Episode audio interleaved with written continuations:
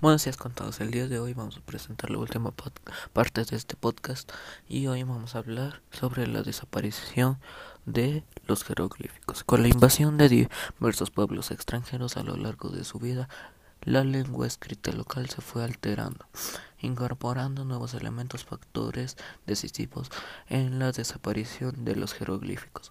Fueron la introducción de las lenguas griegas y latinas producida por la conquista de esos respectivos imperios.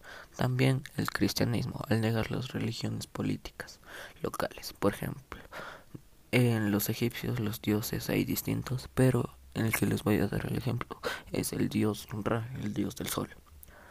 Hacia más o menos el siglo V después de Cristo. El conocimiento de esta escritura se perdería todo lo que estaba relacionado con los antiguos dioses egipcios era considerado pagano y por lo tanto prohibido. Muchas gracias, yo soy Lucas Mancheno y gracias por estar conmigo.